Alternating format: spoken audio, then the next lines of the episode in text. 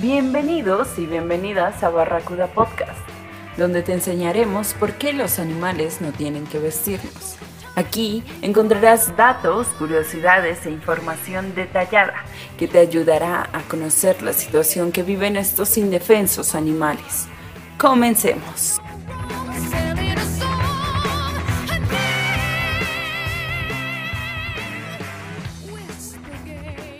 Hola, soy Dayana Ponce y como todos los días, su anfitriona el día de hoy, su guía, su gurú en este su nuevo programa animalista ambientalista Barracuda Podcast.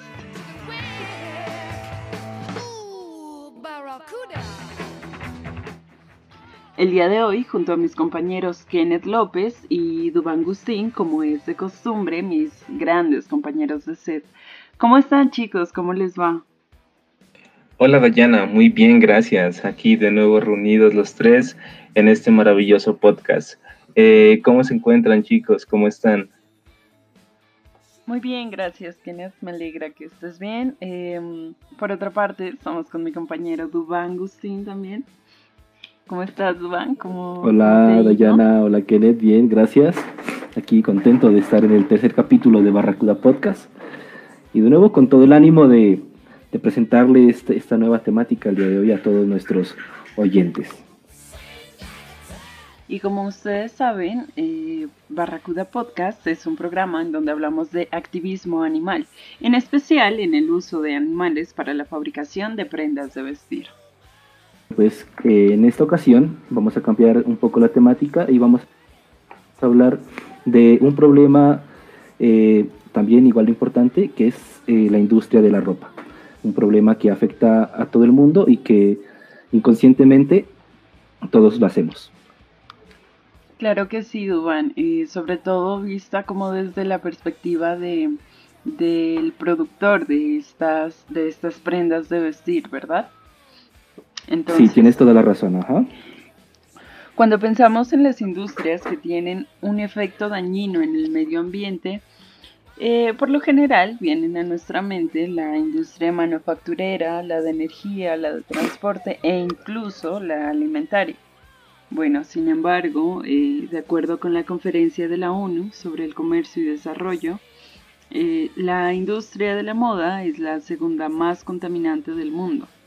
Entonces, los datos de la UNCAD indican que el rubro del vestido utiliza cada año 93 mil millones de metros cúbicos de agua, un volumen suficiente eh, para satisfacer las necesidades de 5 millones de personas, y que también cada año se tiran al mar medio millón de toneladas de microfibra.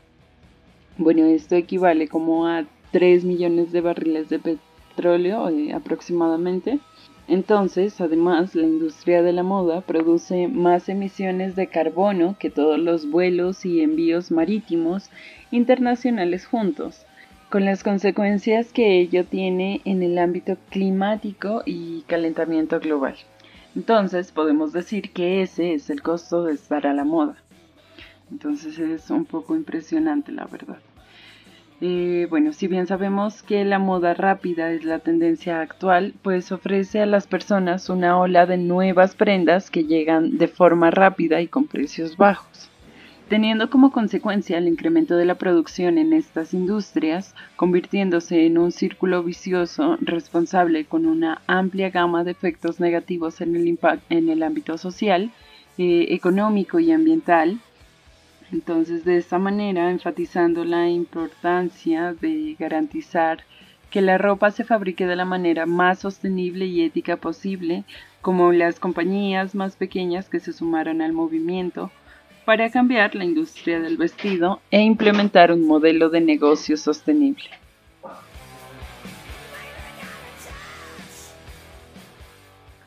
Bueno, y podemos eh, continuar con la problemática nacional, que según eltiempo.com de 2015 en Bogotá, se calcula que a la basura que botan diariamente entre 360 y 600 toneladas de ropa usada, son vestidos, pantalones, blusas, camisas y demás prendas que, según la Universidad Administrativa Especial de Servicios Públicos, se mezclan en las canecas y en las bolsas que guardan las 6.000 toneladas de residuos que cada día terminan en el relleno sanitario Doña Juana. Eh, bueno, la indumentaria que se entierra en este gigantesco depósito de basuras podría ser mayor, de mayor proporción si se tiene en cuenta los estimativos de consumo de vestuario que señalan los expertos en esta materia. Ellos indican que una persona en promedio consume entre 7 y 19 kilos de material textil al año.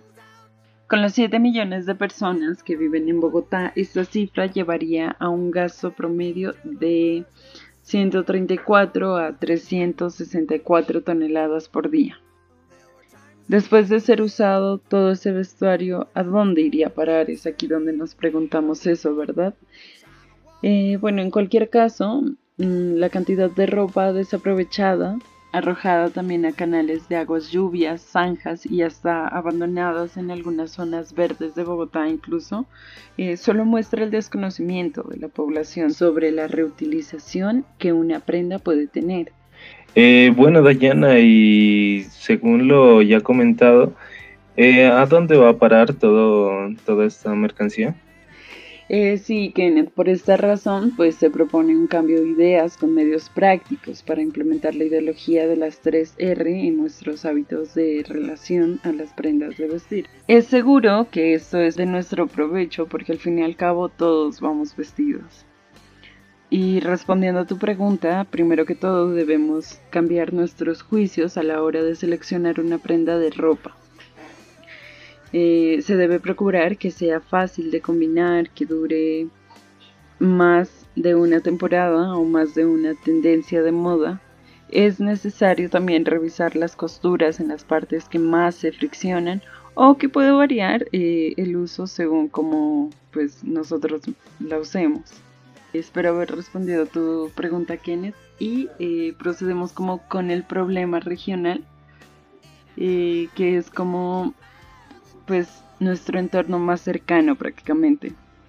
Bueno, según el subdirector de conocimiento de la Corporación Autónoma Regional de Nariño, Hernán Rivas, del 2019, el poco desarrollo industrial es uno de los factores de incidencia para que la capital de Nariño tenga un aire de calidad, teniendo como resultado que Pasto pues sea la, la ciudad con mejor calidad de aire, ¿verdad? Entonces, por esta misma razón, por no ser un departamento industrializado, el impacto textil solo se focalizará en la parte de oferta y demanda, ya que en la capital nariñense no existen fábricas textileras.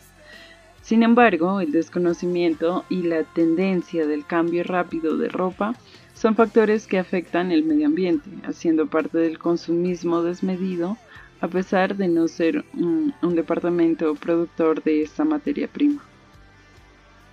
Eh, sí, Dayana, eh, como nos contabas, pues la problemática es amplia, no solamente internacionalmente, sino que también la tenemos muy cerca, ¿no? Como es el problema regional, que, que así como dices, Pasto no es, no es una ciudad de grandes industrias, pero más sin embargo eh, también usamos ropa.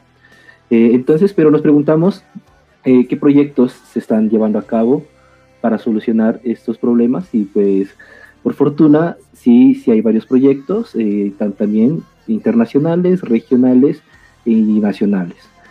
Eh, vamos a empezar por los, unos proyectos internacionales y uno de ellos pues, se titula Marine, The Marine Tracker, que en su traducción se sería Identificación de Residuos Marinos, que es un grupo de investigación de Jenna Lambert de la Universidad de Georgia en el año 2020. Eh, pues el proyecto es un movimiento de ciencia ciudadana de datos abiertos impulsados por Morgan. Eh, esta aplicación sirve para rastrear, identificar y compartir información con usuarios del mundo sobre los residuos marinos que, más, más comunes que se pueden encontrar en las playas, lagos y el océano y, y vías fluviales. La aplicación fue desarrollada por un grupo de investigación, como les decía, de Jenna Jamberg, de la Universidad de Georgia y pues se tiene en cuenta que uno de los mayores residuos marinos eh, son la ropa que se ha encontrado según la aplicación y pues vemos como, el impacto de, las prendas de vestir afectan ¿no? en toda parte del mundo, así no nos demos cuenta. Por otra parte, eh, otro, otro proyecto internacional se lleva a cabo de una lleva, lleva a cabo de la mano de una empresa llamada Vicuna. Eh, este, artículo pues lo encontramos en, la revista Dinero y, y, esa es, es esa empresa se lleva a cabo, pues, lleva a cabo sus producciones en Brasil y, y da a conocer que la empresa es una empresa brasileña eh, la más grande de la fabricación de telas en América Latina y la tercera del mundo. O sea, es una empresa gigantesca. Eh, más sin embargo, esta empresa crea los jeans conscientes ahorrando agua y energía a la hora de producir los textiles y muestran avances tecnológicos al crear las fibras para completar al algodón reciclado llamado refibra. O sea, reutilizan eh, las prendas que ya existen para así no aumentar el impacto que tiene la ropa ¿no? en el mundo. Eh, llevan, otro, llevan ocho años en el negocio y en Colombia es considerada uno de los mercados más importantes. Su modelo de negocio está basado en procesos que hasta las, hasta las multinacionales más grandes del mundo envidiaría. Ahora sí pasamos a un proyecto nacional que es el futuro de la ropa ecológica en Colombia a partir de las tendencias del Reino Unido, Suecia y su impacto ambiental. Las autoras de este proyecto son Laura Catalina González, Laura Silgado y Paula Andrea Vargas. Eh, fue un, artículo publicado en el año 2016. Eh, nos dan a entender que su proyecto, eh, primeramente, brinda una información sobre la ropa amigable y cómo esta puede ayudarnos a, cambiar pues, el, método de vida que este, hemos llevado. Continúa, continúa hablando de las generalidades de esta ropa, de ecoetiquetas, y por otra parte realiza la comparación de materiales y materias primas ecológicas. Uno de los puntos más importantes es el análisis del, del impacto ambiental de la industria textilera para finalizar con la percepción del consumidor. Después de informar sobre la ropa amigable, o sea, después de dar a conocer toda la idea de la ropa amigable con el medio ambiente, eh, este, este, trabajo de grado tiene como objetivo realizar un análisis del futuro de la ropa ecológica en Colombia, con base a las tendencias desarrolladas en el Reino Unido, como les decía, en Suecia y en su, impacto ambiental.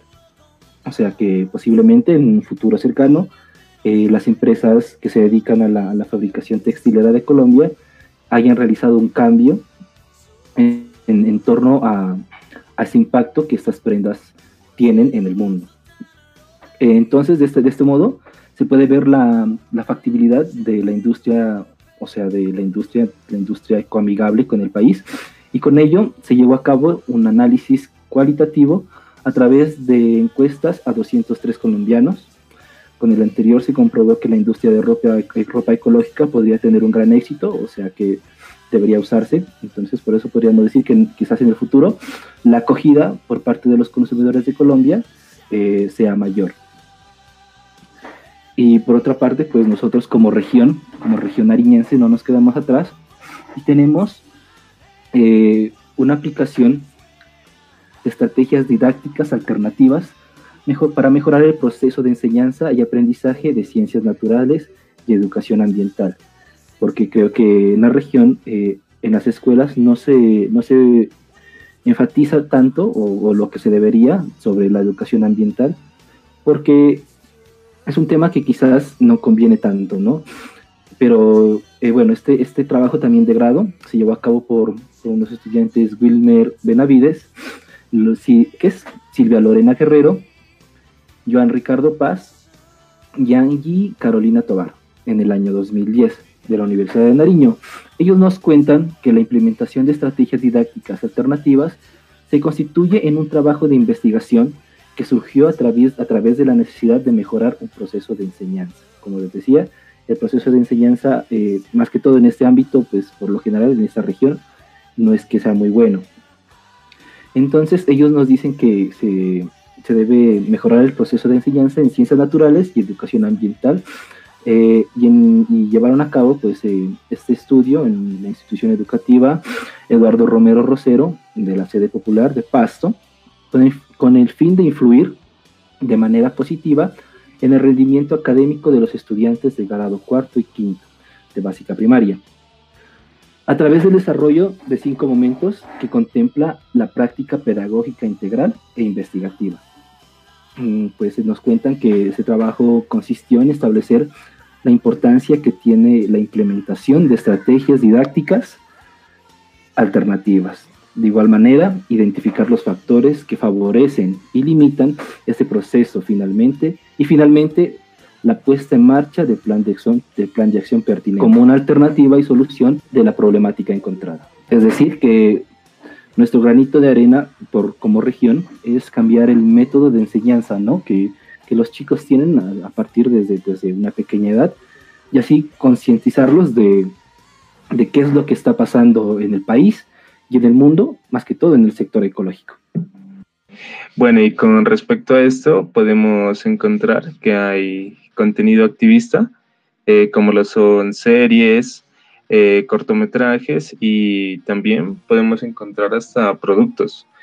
Bueno, y como uno de ellos encontramos un cortometraje, el cual se llama Contaminación del Mundo Animado, eh, el cual su autor es Steve Kotz. se desarrolló en el 21 de diciembre del 2012. lo podemos encontrar en YouTube y acerca de este proyecto, eh, podemos decir que es una animación que nos invita a hacer conciencia acerca de la contaminación y los estragos que dejan los abusos del hombre. Es un cortometraje muy bonito, eh, se lo recomiendo mucho a toda nuestra audiencia, el cual nos puede hacer cambiar de perspectiva eh, de la que tenemos aquí en el mundo. Eh, y bueno, por otra parte, tenemos otro video, el cual se titula El Día Mundial del Medio Ambiente, eh, de parte del canal de YouTube Obimasa, el cual se desarrolló en el año 2019. Ellos entran con la premisa, y abro comillas, no podemos dejar de respirar, pero sí podemos tomar acciones para mejorar la calidad del aire. Eh, bueno, este es un video sobre el Día Mundial del Medio Ambiente del 2019 es un llamado a la acción para combatir la crisis global de la contaminación del aire. Este es un video demasiado interesante, aunque es muy corto, eh, nos impacta de una forma muy fuerte, se lo recomiendo mirarlo. Eh, y en cuanto a la temática activista, tenemos una serie que se llama The True Cost. El director es Andrew Morgan. El año en el que se desarrolló fue en mayo del 2015 en Francia. Eh, este documental de True Cost en español, El verdadero costo, es una historia del vestido y la moda y nos deja claro cómo muchas marcas globales de ropa y vestuario reducen el costo de las prendas para ser competitivos a costa de la explotación de los recursos humanos y medios ambientales. Es una serie pues la cual nos hace concientizar mucho eh, Igualmente recomiendo a la audiencia mirarla. Eh, por otra parte, las grandes empresas como lo son Adidas no se quedan atrás en este tema activista, el cual desarrollaron un producto que se titula Adidas Tennis Support ADB. Eh, en la revista El Tiempo encontramos un artículo el cual fue desarrollado por Melissa Serrato Ramírez, eh, el cual se publicó el 23 de agosto de 2018 aquí en Colombia. Eh, Adidas en este proyecto dio a conocer sus nuevos tenis Support ADB, creados enteramente con desechos plásticos reciclados de los océanos, en asociación con la ONG Parley, que tiene como propósito limpiar las aguas de los más de 8 millones de toneladas de residuos plásticos que se les arrojan al año.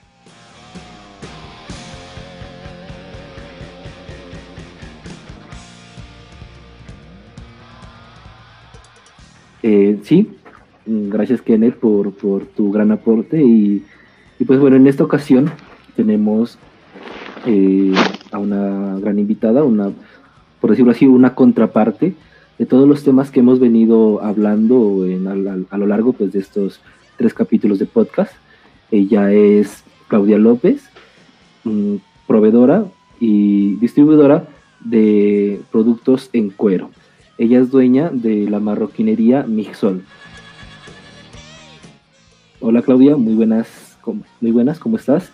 Mm, bueno Claudia, te agradecemos la que hayas aceptado la invitación a este Barracuda Podcast y nos gustaría saber y poder hacerte unas preguntas eh, teniendo en cuenta pues tu profesión y, tu experiencia en, este ámbito, ¿no? Que es la, industria del cuero.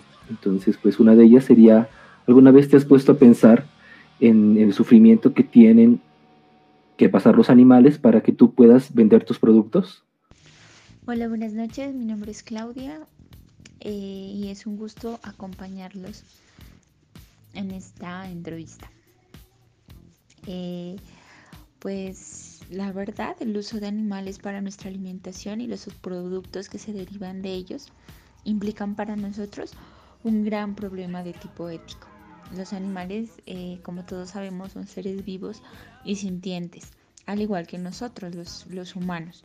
Cuando pensamos en sacrificar un animal para nuestro goce, ya sea, ya sea como alimento o como prendas de vestir o accesorios, no tenemos en cuenta el sufrimiento que éste padece y que todos, eh, creo que todos lo conocemos, o sea, sabemos que los animales eh, los tienen hacinados, eh, les inyectan hormonas, bueno, padecen muchas cosas que nosotros somos conscientes de eso. Entonces sí, siempre que nosotros trabajamos, eh, en nuestros productos, como es la marroquinería, si nos ponemos a pensar en que en, qué tuvo que pasar un animal para llegar a nuestras manos. Es un problema moral que tenemos. Eh, hola Claudia, mucho gusto, Kenneth. te quería preguntar que si has intentado comercializar los mismos productos pero con otras alternativas que no requieran pieles de animales reales? En este punto de nuestro, de nuestro trabajo estamos, estamos reemplazando, mm, estamos reemplazando el cuero con cuero sintético, cuero de origen no animal. También estamos incursionando en, en telas, en tipos de telas diferentes, diferentes diseños y también estamos trabajando con, con tejidos, con tejidos étnicos que pues resaltan lo que somos, nuestra historia, nuestra cultura. Sí lo estamos, lo estamos empezando a implementar. Claro que sí, Claudia. Y tras saber cuál es el proceso por el cual se someten muchos animales a causa de esta industria, eh, ¿nos podrías decir desde tu punto de vista eh, si apoyas los métodos por los cuales tienen que pasar todos estos animales involucrados? Nosotros como industria tenemos plena conciencia del, del proceso que viven los animales para llegar a hacer nuestros productos. En este caso, nosotros trabajamos con cuero vacuno. Sabemos perfectamente todo lo que el animal pasa para llegar a este sacrificio para pues para el consumo de, carne para nosotros como para el, el, cuero es un subproducto de la ganadería. Entonces sabemos perfectamente cuál es el proceso o los métodos que tienen para la crianza de los animales, que son, eh, son condiciones inaceptables. Ellos viven en unas condiciones inaceptables y desde nuestro punto de vista jamás los apoyaríamos jamás los apoyaríamos porque los animales, al igual que nosotros, son seres que sienten. Y desde mi punto de vista deberían ser seres con, libertad de, vivir su, vida, eh, de, compartir con sus crías, de ser, de ser felices de alguna manera, de estar tranquilos y libres de estrés porque ellos son sometidos a un estrés incalculable, o sea, las condiciones en las que los animales llegan al sacrificio son, son inaceptables, como ya lo dije.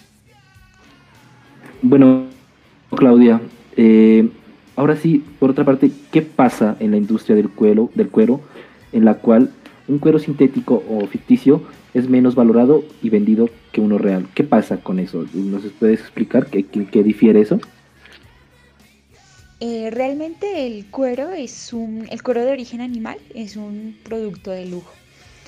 Entonces, eh, por ende, va a tener mucha más durabilidad, eh, va a ser mucho más, más fácil de, mantener, es muy resistente, la verdad. En cambio, un cuero sintético es, es un cuero que, que es diferente a la vista, diferente al tacto, no tiene aromas, es más pegajoso que el cuero de origen animal. Entonces nosotros no vemos la gran ventaja que tiene el cuero sintético que es de origen no animal, libre de crueldad, que es lo que realmente nos debería interesar cuando nosotros adquirimos un producto. Y bueno, para finalizar este, esta parte de las preguntas, eh, sabiendo todo lo que está detrás de esta industria, todo el sufrimiento y maltrato que tienen que pasar los animales para así poder vestirnos, eh, es una pregunta muy, muy reflexiva.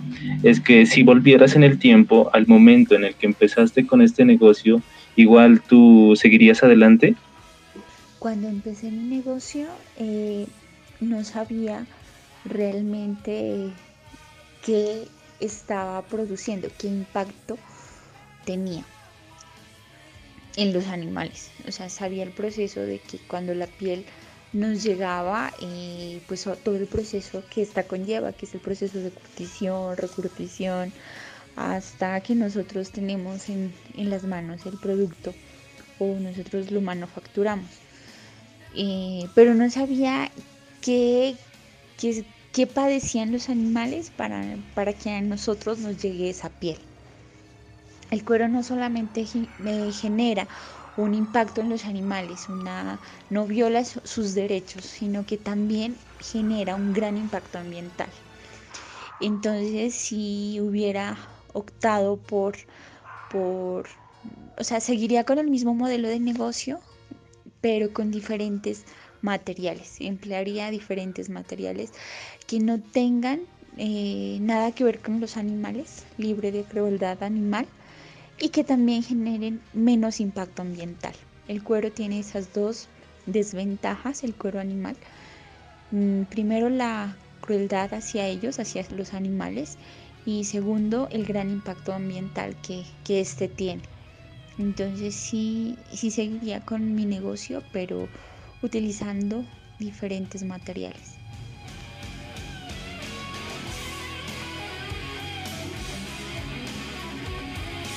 No siendo más, eh, te agradecemos mucho Claudia por tu asistencia y por compartirnos tu punto de vista de, desde tu experiencia y de tu trabajo, que pues de nuestra parte pues realmente valoramos pues que te hayas tenido el valor de, venir a este programa, más que todo ambientalista, para que nos des a conocer qué piensan la, la, otra, la contraparte, ¿no? Que es la, la industria de cuero. Eh, te agradecemos mucho eh, nuevamente y nada, esperamos volver a verte en otra ocasión.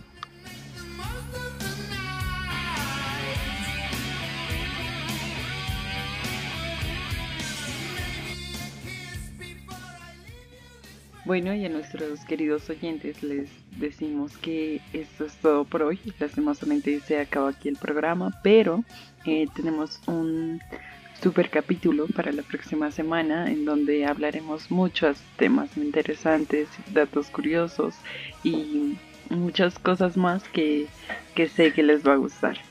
A mis compañeros de SED, muchas gracias.